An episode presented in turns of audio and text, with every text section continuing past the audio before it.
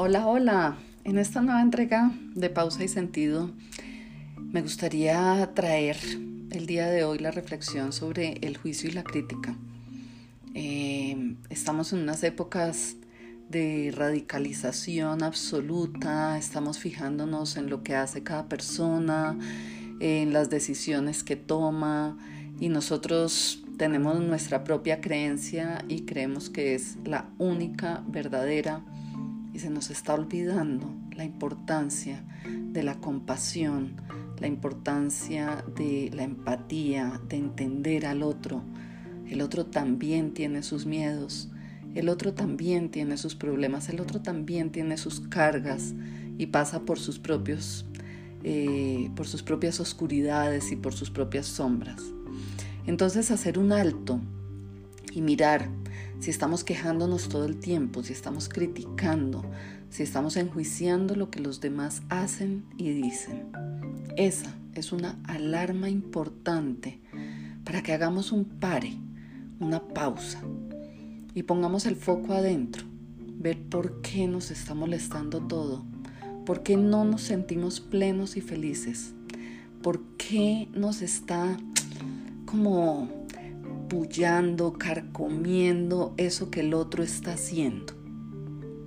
¿Por qué nos, nos molesta tanto lo que hacen los demás o lo que deciden los demás? Recordemos esa ley del espejo, ¿no? Que nos vemos en los demás. Vemos bien sea lo que estamos nosotros también haciendo o las carencias que tenemos. No es fácil centrarnos en nosotros mismos.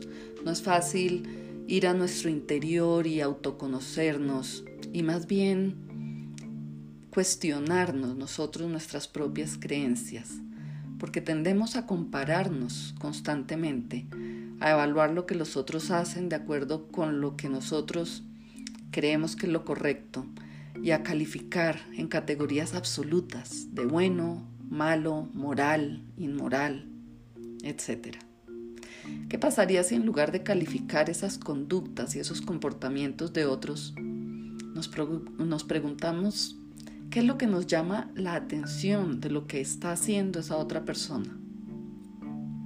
¿Será que realmente me molesta mucho o será que en el fondo me gusta y siento que no he podido hacerlo? ¿Qué es lo que exactamente tiene que ver eso que hace el otro conmigo?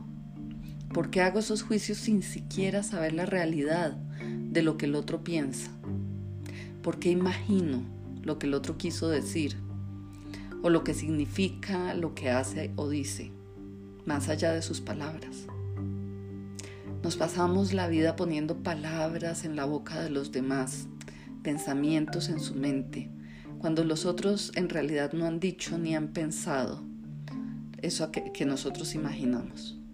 Y además nos sentimos infelices, injuriados, juzgados, sin que de verdad eso haya sucedido.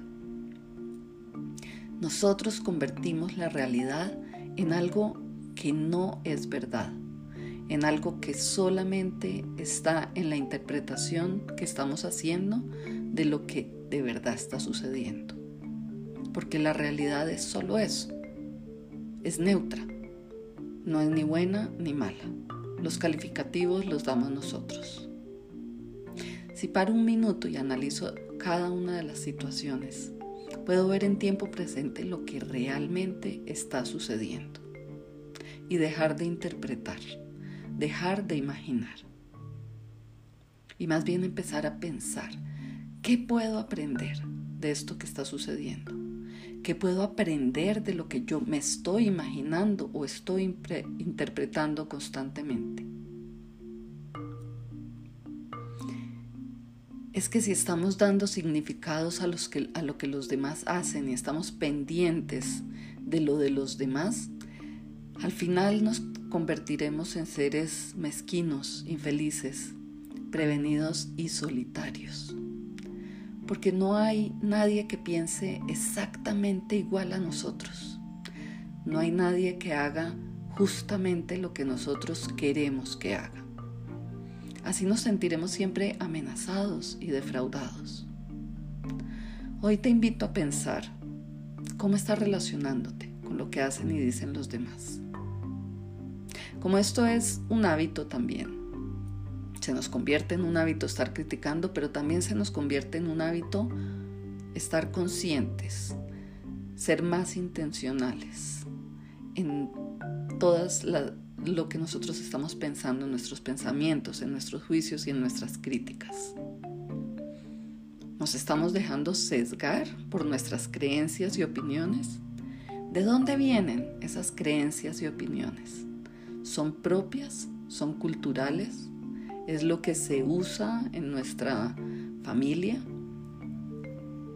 ¿Es lo que se espera que nosotros seamos y hagamos? ¿Se puede hablar con nosotros a menos que estén totalmente de acuerdo con lo que nosotros digamos? Te invito a hacer un pare y pensar en cada situación, cuando te veas criticando al otro, si esa crítica tiene un fundamento, justificado. Y bueno, espero que esta pequeña pausa entregue algo de interiorización y sentido y significado a tu vida, así como lo ha traído para la mía. Te doy gracias por estarme escuchando y nos vemos en el próximo episodio de pausa y sentido.